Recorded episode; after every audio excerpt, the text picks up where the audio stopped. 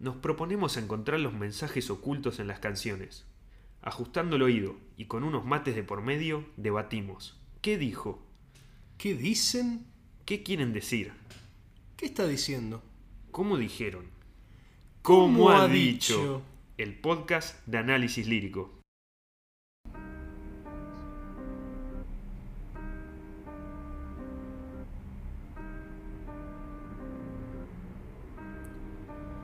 Venimos sin otro objetivo que nuestra diversión, buscando el significado oculto en cada canción, hurgando en la emoción, desnudar cada oración, buscando encontrar verdades tras la interpretación.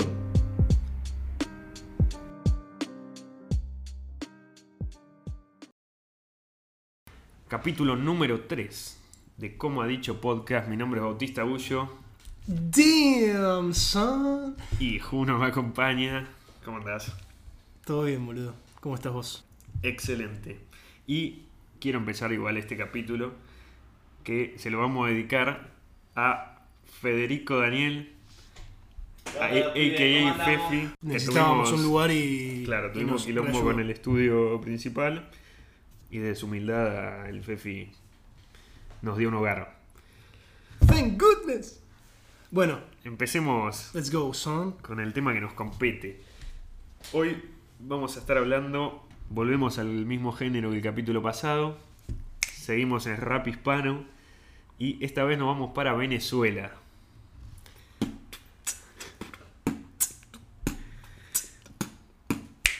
Quería hablar de justamente Acapela, eh, a.k.a. Pela para los amigos. El Pela es un rapero. Bienvenidos a todos, espero que la pasen muy lindo. Acapela es un hombre de color bastante grandote, proveniente de Venezuela, nacido en el año 1991. Es un poco el heredero del ampliamente considerado mejor rapero hispanohablante de todos los tiempos, llamado Cancerbero.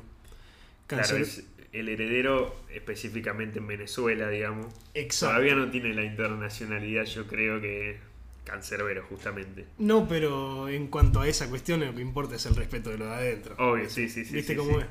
Eh, me parece que él, junto a otro artista que vamos a analizar en un futuro seguramente, que se llama Lil Supa, portan un poco esa antorcha, ese legado que dejó el Can y que es algo que sería muy triste que suelten, ¿viste? Que, que se desvanezca. Eso quería mencionar en primer lugar Mm. para que conozcan qué es lo que significa este hombre en la cultura. Es de Maracay, justamente, igual que el Car. Exacto. Así que la bandera de Hood también. Eh, lo que es curioso de Acapela que es, A.K.A. te- Pella. si te pones a pensar, hizo antes lo que hoy en día hicieron Trueno y Woz, que el chabón surgió de las batallas de freestyle. Ah, claro. Claro, muy cierto, boludo. El... O sea, bueno, repasando, en 2011 él empieza a participar de Claro, las porque batallas de freestyle. esto me gustaría aclarar. Si es, es sabido que de los pibes de la escena argentina, para, para la audiencia que quizá entienda un Sí. poco más, el primero que viniendo del palo del rap dice, bueno, vamos a hacer más música para que lo escuche todo el público que hay, es Duco, junto con Paulo Londra. Están Sí. ahí cabeza a cabeza. Pero el primero en hacerlo internacionalmente, unos años antes, era este hombre. AKA Pela gana la, lo que hubiese sido la Red Bull en ese entonces, pero justamente estaban en un parate eh, ya conocido, que ya vamos a hablar de la Red Bull, supongo que vamos a dedicarle un capítulo. Claro, en su momento hablaremos, pero bueno, la, compet- O el- sea, la competencia mundial, el mundial de rap se llama la Red Bull Internacional y para eso vos tenés que ganar la Red Bull Nacional de tu país. En su momento hubo un pequeño parón donde no se hacía la competencia, pero, pero hay una competencia. buena. ¡No! Bueno, ustedes se acaban de perder un milagro, gente. Estuve, tengo el mate en la mano y estuve a punto de tirar una botella de vidrio y No. la agarré en el aire. ¡Motherfucker! Muy buena, boludo. Bueno, calma. Eh, Bueno, igual lo que decís, sí, esto para clasificar a la internacional, pero ya ganando la competencia previa, sos el mejor rapero de tu país. Sos campeón nacional. Sí. Que eso exacto. es una banda, es una banda. Eh, y bueno, A- eh, Acapela fue campeón nacional de Venezuela en el año 2011. Y también es muy reconocido por ser uno de los pocos raperos que pudo ganarle y casi hasta humillarlo al mejor batallero de todos los tiempos, que es mexicano y se llama Asesino. Claro, fue como la primera rivalidad que tuvo Asesino, porque Asesino ya tiene 15 años de carrera y él se mantiene y le va cambiando el que sería su competidor más cercano. Sí, se va cogiendo muñecos. Claro. eh, Acapela, en el año 2020, saca un álbum llamado Goldo Funky. O sea, un juego de palabras entre oro en inglés y gordo, porque, bueno, él ahora creo que está flaco, pero Está, sí. La se hacía está más- llamar. mucho el- más flaco. Claro, el gordo funky. Eh, y en, en ese álbum, Paréntesis. Banco una banda a la gente que se ve yo lo, lo veo mucho en la movida. Bueno, igual Sí. en el rock también, viste, los Stone, todo. sí. Que, que se cuiden, viste, que el artista se dé cuenta que Ah, la droga está buena, pero que también está bueno comer sano y tomar agüita, sí, viste. sí. Sigan con sus carreras. you got it. Eh, y tiene esta canción en particular, el álbum, Sí. llamada Condenados. Que en 2021 el álbum fue nominado a los Latin Grammys a Mejor Álbum de Música Urbana. Y esta canción fue nominada a Mejor Canción de Hip Hop Rap. Holy shit, dog. No consiguió el trofeo, pero bueno, queda la mención ahí. Eh, y básicamente, para resumir, la canción nos obliga a sacar el libro de historia más, más latinoamericano que haya y nos menciona todos los pijazos que nos, que nos comimos acá, ¿no? Claro. Esto, bueno, recién les iba a hacer un chiste de. Iba a decir, prepárense para la clase aburrida de historia, ¿viste? Sí, Y de hecho, no. Esto es lo lindo de lo que hacemos. Que el arte es, es una manera de enseñar cosas y que no lo veas como el, el viejo pelotudo, ¿viste? Que te repite el discurso que ya no tiene ganas de repetirte. Y a través de las rimas, ¿viste? Y la, y, y la melodía, es como que se hace mucho más entretenido, ¿viste? De digerir, me parece. Sí, y, y también cómo, cómo lo lleva él, porque toda esta data que trae la historia viene derivada de, eh, de sentir eh, el racismo a flor de piel cuando justamente un compatriota de él va para otro país vecino. Totalmente, somos todos hermanos. Por más que en algún momento puedas escuchar en una canción una barra un poco Claro, ahí, ¿viste? está bien, sí, sí. Bueno, podemos empezar con la letra. Vamos, vamos ahí. Latinoamérica está desunida, la unión de naciones hermanas como lo soñó Bolívar. Una idea que hoy se encuentra destruida por culpa de la estupidez humana y de su conducta agresiva. Primer barra, picante. Bueno, menciona Bolívar que vamos a avivar algún despistado que no conozca a Bolívar. Simón Bolívar, eh, uno de los padres de la patria de Latinoamérica, a.k.a. el Libertador. Ok. Eh, fue el líder en la independencia de lo que es Venezuela, Colombia, Ecuador y contribuyó también para Perú, Panamá, Bolivia. Mirá, Ne, Eh, sí, ahí. como ha dicho. El hermano de San Martín. Sí, bueno. en cuanto a número, liberó más que San Martín todavía. Eh, fue además también presidente de lo que en su momento fue la Gran Colombia, que era la unión de esos tres países. Un padre de la patria latinoamericana. A capela, remarca acá, ella empieza Sí. eh, diciendo que hay una gran división en nosotros que somos todos hijos de Bolívar y San Martín, si querés, Exacto. si querés ver. Me interesa mucho esto que estábamos hablando, ¿viste? De la desunión. Sí. que justo lo menciona en la primera barra.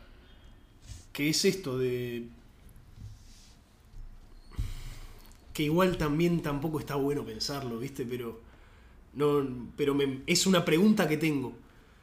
¿Cómo todo Latinoamérica no se revela ante el mundo y los mata a todos, viste? ¿Cómo no te das Y- cuenta que calculo que no es tan difícil, viste? Y si juntás el poder de todos, los podés Debe matar a los que muy quiera difícil, vos, boludo. hermano. Debe ser muy difícil. Dense cuenta, gente. ¿Qué pasa, boludo? Empecemos de acá. Empecemos de acá la revolución mundial. Eh, no, ¿y sabés cuál es una buena idea para hacer eso? Hacerlo con armas, boludo. Entonces vas. Hola, presidente. Dale. Te hacen la de Oppenheimer después, boludo. No la he visto. Pero te enteraste lo que hizo. Fue crear la bomba nuclear de que se atinaron a Japón después. Spoiler. Un poquito de spoiler. ¿Qué dale?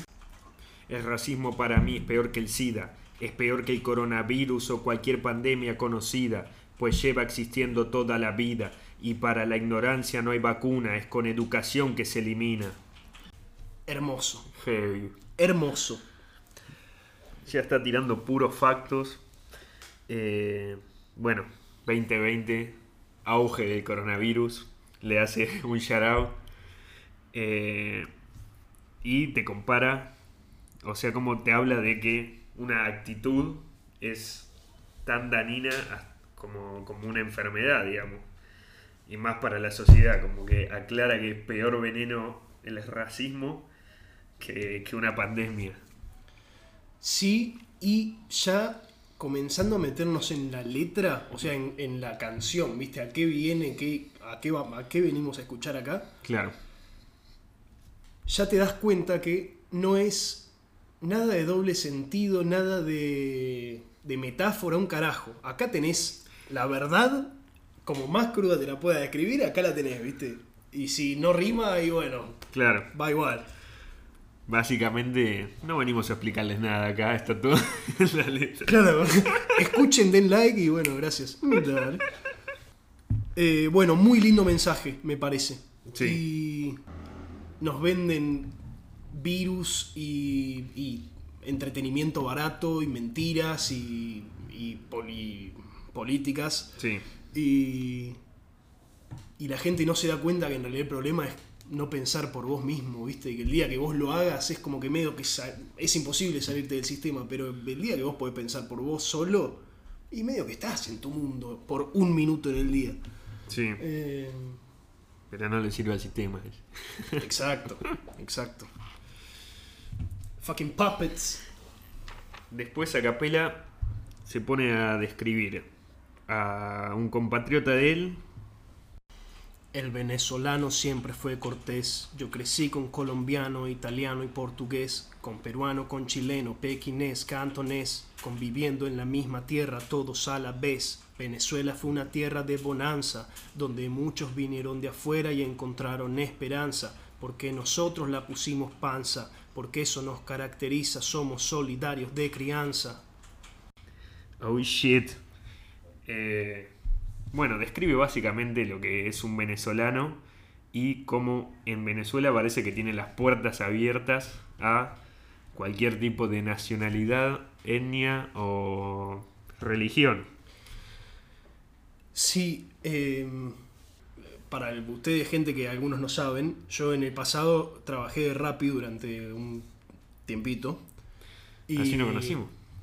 ¿Qué, y conocí muchos venezolanos, yo ya fan de Venezuela por todo lo que... Sí, por eh, la, su cultura la musical. ascendencia que tiene el país es en el rap. Eh, yo los vi eso, viste, como muy hip hoperos, muy hermanos, muy conscientes, esto, muy latinos. Cero, yo soy venezolano, viste. O sea, consciente de, de dónde viene y todo, pero no tan territorial como Claro. a veces es otra persona. Sí, sí, sí.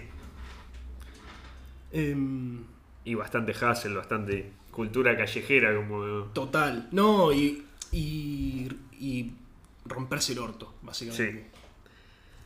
Eh, Respect. Bueno, tiene esto como la, la estrofa anterior de te tira data pura. Tampoco hay mucho que analizar, digamos. Pero hoy en día que los tiempos cambiaron y lamentablemente se acabaron aquellos días de gloria Y ahora que el mal momento le tocó al venezolano, los países hermanos se olvidaron de su historia. He visto videos de xenofobia diciendo que nos odian tratando a venezolanos como escoria, molestos porque pagan impuestos y papeleo y que nosotros les quitamos oportunidad de empleo. Que trajimos violencia y malandreo, que somos unos asesinos y otro montón de argumentos feos. Y toda herida tiene cicatrices. Me parece injusto que por unos cuantos nos generalicen. Nos maltraten, nos humillen y nos pisen. ¿Cuál, es nuestro crimen? Emigrar para intentar ser más felices. Fuck. Eh, Simple, simple. Muy- ¿Cuál es nuestro crimen? Emigrar para intentar ser más felices. Muy corto y al pie. Es un hijo de puta este chabón. Eh, y bueno, y te describe lo que puede vivir cualquier inmigrante porque, no sé, te crees un chetito de Argentina, pero te vas a Europa y van a pensar que traes malandreo, que le sacás laburo. O te vas a, Uruguay, te vas a Bolivia, te vas a Paraguay y te va a pasar lo mismo. Y lo resume básicamente con las preguntas del final. Y que encima, porque hasta hay ironía ahí, porque Sí. emigrar para intentar ser más felices. Más felices, o sea que venir a un país, en el caso de este, o sea, son venezolanos que eligen venir a un país que está un poco más cómodo que ellos, pero que está hecho Sí. Y venir, o sea, yo hablas con los chabones, ¿viste? Y te dicen, no, yo soy kinesiólogo, y Sí, no, sí, yo sí, soy. todos- todos te- profesionales. te estoy terminando arquitectura, claro, boludo, y. Y vienen a hacer rap, ¿viste? Acá. Y eso es ser más felices. O sea, fíjate el nivel de, Sí, sí. de, de laburo, ¿viste? De laburante que son. O cómo está. cómo le estás dando en su país, ¿viste? Porque Y- es más feliz venir a manejar un Uber acá. Total. Eh, no, pero y por eso, eso es muy loco, boludo, porque la amabilidad, que es algo que tienen en, en muchos Sí. en común, la cultura, digamos, el, el saber, ¿viste? Sí. El ser culto. Y lo laburante. Y lo laburante y el sufrimiento, Mm. esa es una gran combinación de cosas que terminan generando un, el surgimiento de un gran artista como es el Can. Ah, bueno. Y, y- y el Pela y todos, ¿viste? Eh, Como que representan fuerte a la sociedad venezolana, digamos. sí, y como que al revés, o sea, no como ellos representan. Fíjate el lugar de donde salieron los mejores raperos, Sí. fíjate cómo tiene que ser. ¿Qué tenés que cultivar vos? ¿Qué, qué semilla tenés que poner en la tierra para que te salga esa flor, viste? Ah, ok. Sí, tenés sí, que sí, poner sí. sufrimiento, tenés que poner cultura, tenés que poner esto, ¿eh? Y te sale, tal vez, entre muchos, te sale alguno, viste, de estos chabones. Sí, sí, fuera de joda. Y no, y no por eso también Argentina es muy sufrida. Y mirá cómo está toda la ola de músicos ahora, ¿viste? Eh, Claro. Y bueno, son también eh, hijos de la clase reprimida. Cuando hay represión sale una voz La que representa. Exacto. Shit, muy buena.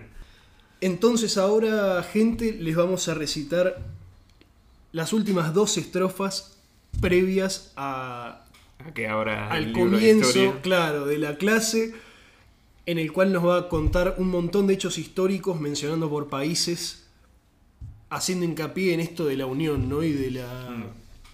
No de la igualdad, pero sí de la Yo creo que similaridad. también elige muchos países donde emigra el venezolano y le pasan todo lo que escribió antes. Total.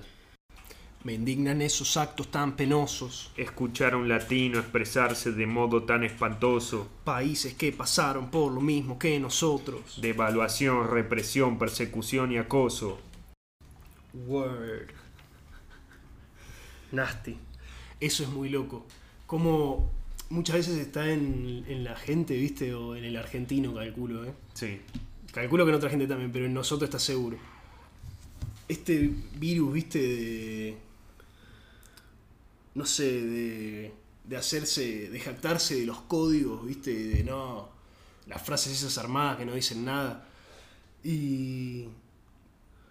Y esto, ¿viste? La frase famosa de no te olvides de dónde venís, no olvidarse de las raíces.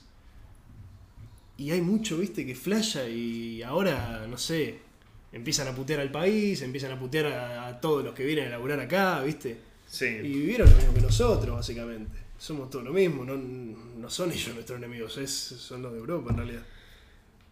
Eh, Con ese te tenés que enojar. el tema es que es, es ilógico. La mayoría de. Devolví la Malvina, gato.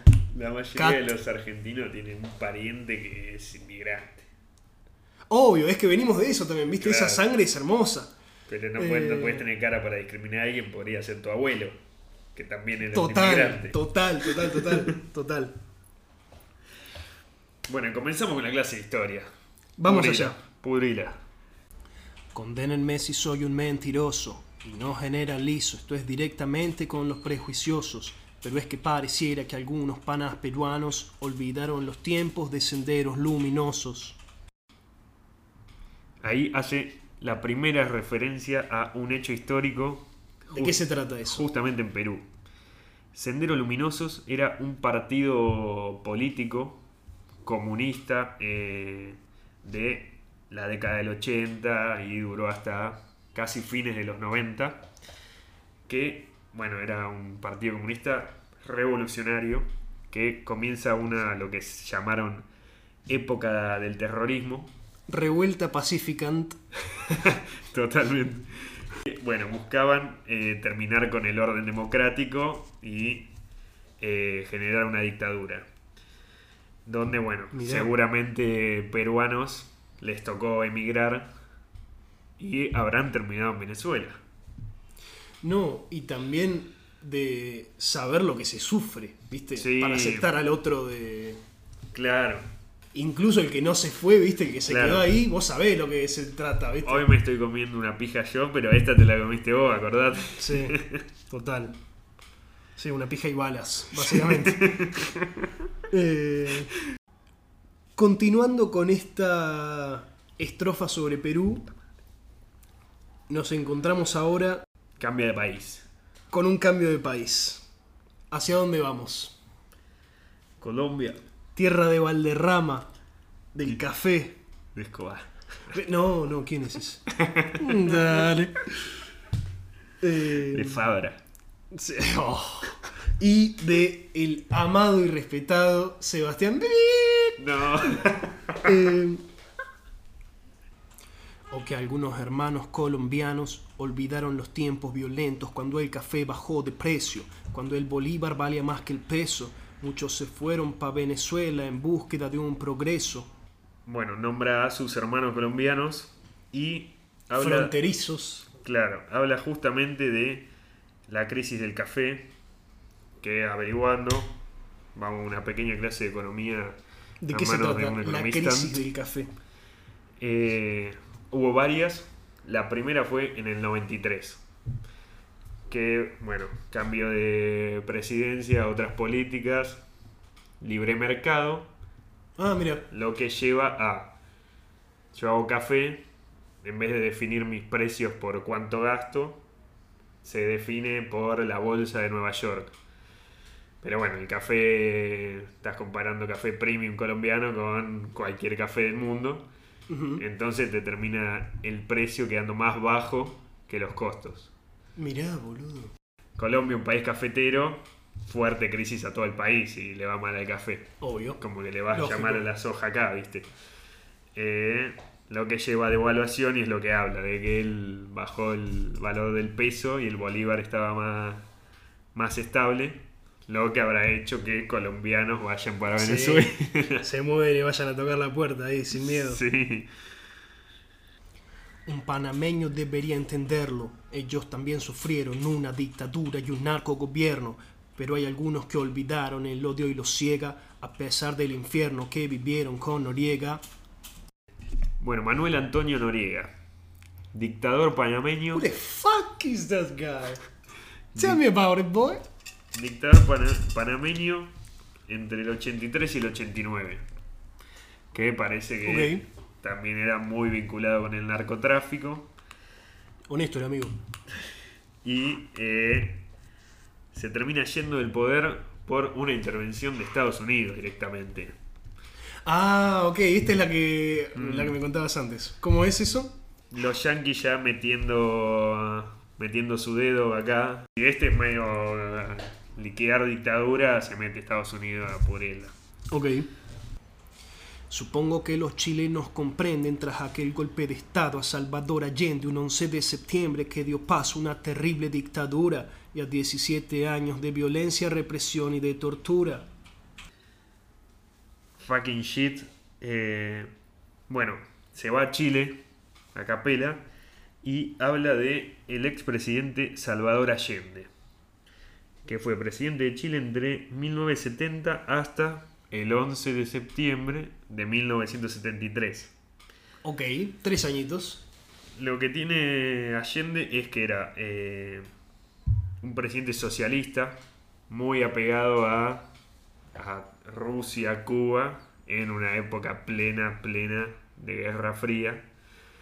Y bueno, en esta guerra no estaban... Sí, sí, de Estados Unidos y Rusia jugando al TEG. Claro, real. básicamente, ¿eh? claro, me, me dominó Chile. Cada dado es una bomba. Sí, sí. Y bueno, se mete mucho el gobierno de Estados Unidos para bajar al, a Allende de la presidencia. Lo que, bueno, ¿Y cómo lo bajan? entrando en una crisis, eh, los militares de la época ven su momento de hacer un golpe de Estado, que lo llevan a cabo el 11 de septiembre, donde Allende termina suicidándose Como ha dicho. y se implantan en el poder con una dictadura militar que duró 17 años, Epa. bastante contemporánea en la Argentina, diría. ¿eh? Heavy shit. Y a pesar de eso hay tanta pica, ¿viste? Lo que hablábamos antes. Y bueno, qué, qué curioso que si los dos estaban en una dictadura militar, se ve que se llevaban mal entre ellos, porque por... a- Claro, es más, eh, y Y bueno, si fue la dictadura militar medio cómplice de Estados Unidos, yo supongo que Inglaterra estaba muy en- de onda. exa- exacto, no, porque hago asociación libre. Nosotros tenemos, eh, Argentina tiene pica con Chile porque, bueno, en el conflicto con Malvinas, Sí, ellos ayudan a, a Inglaterra. sí, se sabe. Em, Factos. Y, y por eso hay, no sé, mala onda a veces, para ponerlo fácil, con los hermanos chilenos. Pero El pensando que tuvieron una dictadura de 7 años, o sea, Claro, o sea, es como... uh, vos que culpás a Argentina o culpás a Videla acá, boludo, ¿cómo es? Totalmente. Es lo mismo. Como que Estamos te en contra de los milicos, su- ¿no? De con Chile. su gente por el, el gobierno. El pueblo estaba luchando, momento. sufriendo igual que nosotros. Sí, no, no Pero el tiene humano sentido. es tonto, ¿viste? Sí, es así, boludo. Y sí. Promuevan la paz, boludo. Estamos con Chile y pasamos a. em, no sé. No sé si el más largo, el más. No, no, el más. pe- No, ah, el mejor, el mejor país de todos. em, que dice así. Argentina también sabe que es difícil. Conocen la inflación, la devaluación y lo que es una crisis, como la del 89 y 2001, la nevera vacía sin siquiera un huevo para el desayuno. Bueno, habla de. Pudo haber hablado también de la dictadura que hubo en Argentina, pero bueno. Nombra las crisis porque yo creo que en todo momento hace un paralelismo de lo que está viviendo Venezuela.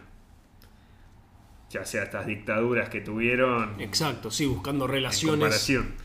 Claro, y bueno, lo que es la, la inflación es lo que nos describe acá los argentinos, que describió Venezuela también. Incluso hasta el presente. Sí, bueno, estamos los dos en la misma.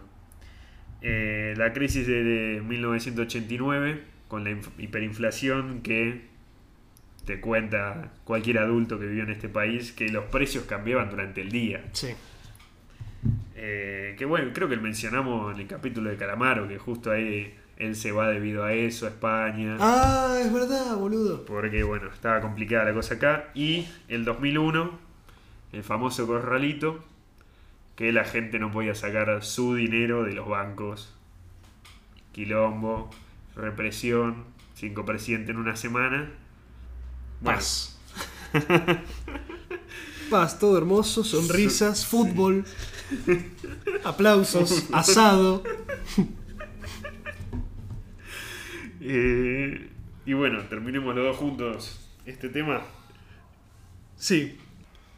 Mi intención no es que se sientan ofendidos, No. sino de recordarle por toda la mierda que hemos vivido. Y que tenemos algo en común para estar unidos, y es que históricamente por siempre nos han jodido, heridas que han intentado cubrirlas. Pero son imborrables por las cicatrices de las esquirlas. Prohibido olvidarlas o desasirlas, Porque un pueblo que olvida su historia está obligado a repetirla. Así es. Así Shit. es. Shit y shit.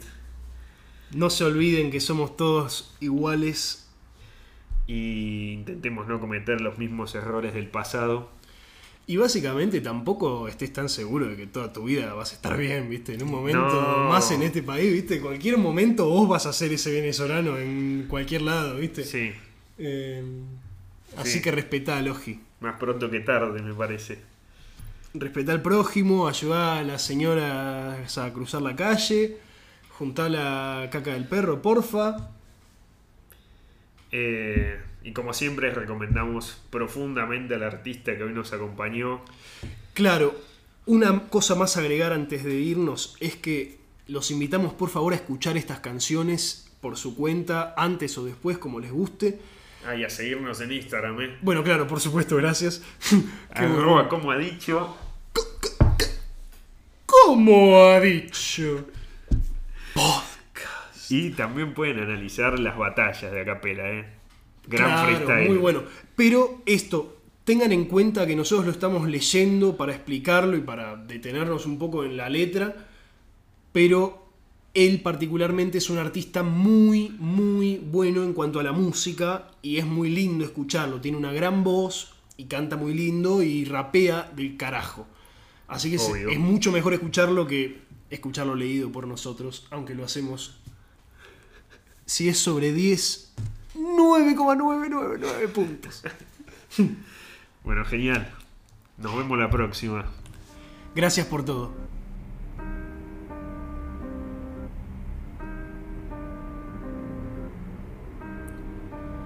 Venimos sin otro objetivo que nuestra diversión, buscando el significado oculto en cada canción, hurgando en la emoción, desnudar cada oración, buscando encontrar verdades tras la interpretación.